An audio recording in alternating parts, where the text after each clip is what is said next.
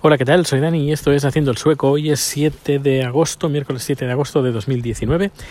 Y, y bueno, no iba a grabar hoy porque tengo que prepararme los materiales, pero uh, ayer salió, bueno, hace un par de días que salió una, se volvió vírica eh, una imagen donde salía pues eh, mi compatriota Greta Thunberg eh, comiendo en un tren de de, Dinamarca y encima de la mesa del, del, tren, del vagón del tren, pues tenía cierta comida, varias comida, y con en envases de plástico. Y era la queja era, bueno, tú, bueno, es decir que Greta Thunberg es una chica que tendrá creo que unos 12 años y que tiene eh, Asperger y uh, está abanderando el movimiento ecologista eh, sobre todo es un, un, mensaje bastante duro, sobre todo a los políticos, porque eh,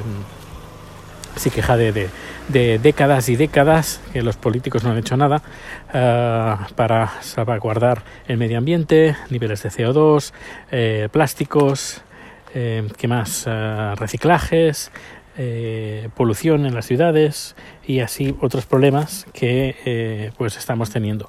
Y se queja pues de que las nuevas generaciones están recogiendo una tierra pues que con muchos problemas, con uh, récords históricos de temperaturas altas, con niveles de CO2 muy, muy altos. Y normalmente pues eh, el mensaje que ella envía es la queja a los políticos que no han hecho absolutamente nada. Es un movimiento que está funcionando muy bien, eh, leo mucha crítica de que si hay empresas metidas detrás, etcétera, etcétera. Eh, solo hay que mirar un poquito la historia de esta chica, quiénes son sus padres, a qué se dedican. Y sin ir más lejos, su madre es una cantante de ópera, eh, muy conocida en Suecia, eh, sale todos los tabloides, en prensa amarilla, es muy conocida y eh, es una gran activista y ese activismo pues lo ha llevado a su, a su hija. Eh, ella tuvo una iniciativa de plantarse delante del Parlamento sueco exigiendo pues medidas eh, reales y efectivas que, eh, que vayan a favor del medio ambiente. Y a partir de ahí pues se empezaron a unir pues sus compañeros de clase. Se hizo la bola más grande se apuntaron más escuelas eh, cada viernes pues se reunían pues eh, niños enfrente del Parlamento sueco. Esto pues también quieras, quieras o no con las redes sociales pues se incrementó más esta, esta bola hasta que llegado al día de hoy pues que esta chica pues abandera este movimiento. Pero bueno esta es la historia. Luego la gente que quiera ver eh, segundas o terceras lecturas, pues bueno, cada uno que vea lo que quiera. Pero al menos esto fue la realidad. Que ahora mmm, quieran meter baza a empresas y a organizaciones, pues sí, no me, es, eh, es, yo diría que es lo normal. Si tú trabajaras pues para una empresa eh, y que quieres dar buena imagen, pues vas a hacer todo lo posible.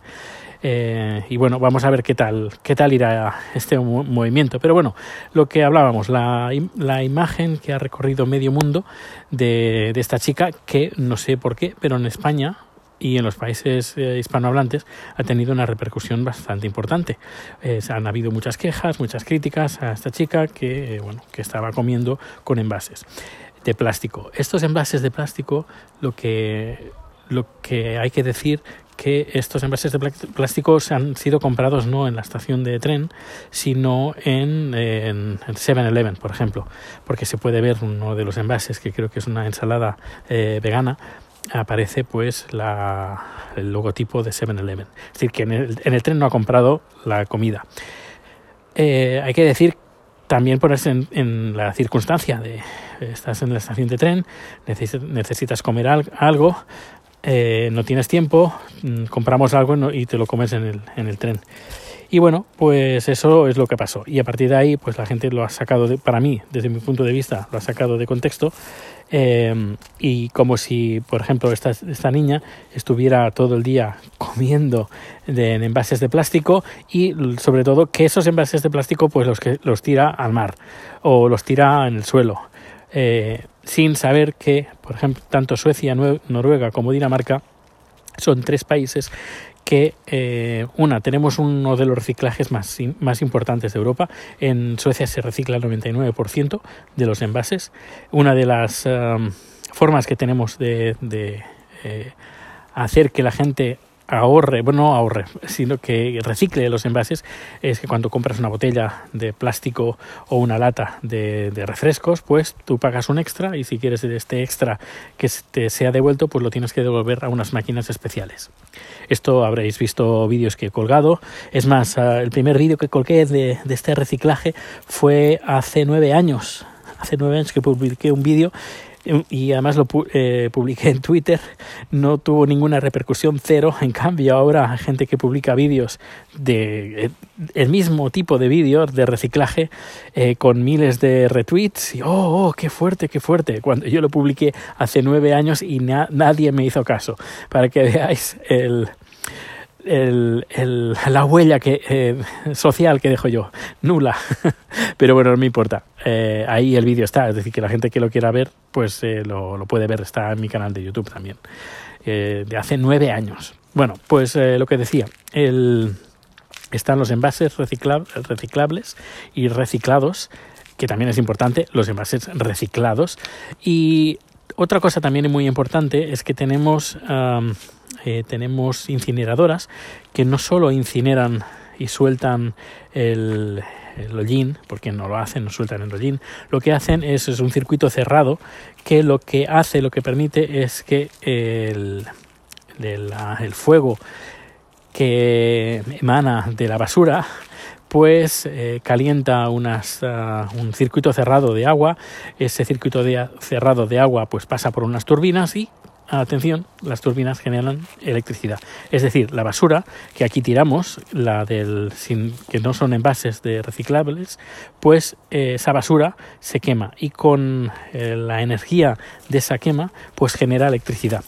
Eh, dirás, bueno, ¿y los humos que sueltan? No, los humos, los humos solo sueltan, solo suelta uh, vapor de agua. Todos los humos se filtran y las tanto cenizas como los los filtros, pues eh, eso sí que, a ver, el volumen es muchísimo menos y eso sí que ya tiene un, ah, un, tratamiento, pues como si fuera una basura normal y corriente como la que se pone en España. Es decir, normalmente en España lo, que se hace en la basura, normal, por mayoría, eh, lo que se hace por norma general. Eh, es enterrarla. por ejemplo, yo estaba viviendo en Tarrasa y entre Tarrasa y Vacarisas eh, en creaban montañas de basura, se ponían basura, basura ahí, la enterraban y, y, luego otra, otra capa más y otra capa más y otra capa más. Esto aquí no se hace, no, se, enterra, no se entierra la basura ah, así directamente, sino que se incinera. Pues con lo que quiero decir es que no es lo mismo, por ejemplo, usar un envase en Suecia o en Dinamarca o en Noruega que usar un envase en España, porque en el envase en España seguro que no una no va a reciclaje, eso para empezar, y segunda que esa eh, por norma general eh, hay muchas posibilidades que ese envase termine enterrado eh, junto con, con la demás basura. Y ese, ese plástico no va a desaparecer nunca. En cambio, aquí eh, si uno es inteligente y es buena persona y lo lleva pues a un punto de reciclaje eh, el envase o lo tira a la basura, pues sabe que o, va, va, a tener otra vida como envase o, o bien va a generar energía limpia. Pues, pues eso, que no entiendo el que se ha armado tanto follón por esa imagen, por unos envases que sí, que a ver, que esa chica pues sí, que podía haber ido a un restaurante y haber comido. comido en el restaurante del, del tren, no, porque los restaurantes de los trenes aquí en Suecia, además por experiencia propia, y supongo que si pasa en Suecia hay 90% de posibilidades que pase en Dinamarca, los restaurantes de los trenes no son restaurantes de verdad, son eh, tiendas, tiendas de comida envasada, ni más ni menos. Cuando fuimos a Kiruna, que es un trayecto largo de toda una noche, lo normal, lo que yo esperaba es que hubiera un restaurante de verdad. Pues no, era todo envasado y había comida caliente, sí, eh, que te calientas en el microondas, pero un restaurante con un, eh, una cocina normal y camareros y cocineros, no, no hay. Así que tampoco tenía muchas posibilidades de ir a, la, a, comer en el, en el tren. Así que, hay que no hay que sacar eh, de contexto esas imágenes y poner la, la voz en, o alarmarse por algo que, eh, bueno, tampoco es tan grave, que sí, repito, podía haber, por ejemplo, haber cogido un tupper y haber puesto comida, pero si no lo tenían previsto coger el tren o no sé, puede, podían haber pasado mil cosas. O que lo hayan hecho y se las hayan dejado en casa. Y la niña tiene que comer, vaya, creo yo. Eh, y además por una, por una envase, eh, si se recicla y se lleva en un punto, en punto, el punto correcto de devolución del envase, el envase no es el problema. El problema es la gente que hace con los envases, que los tira en el suelo, los tira en la playa, Uh, y luego pasa lo que pasa, que se llena todo el, mar y los océanos llenos de plástico. Bueno, pues nada, hasta aquí el podcast de hoy. Espero que pases un feliz día y nos escuchamos mañana. Hasta luego.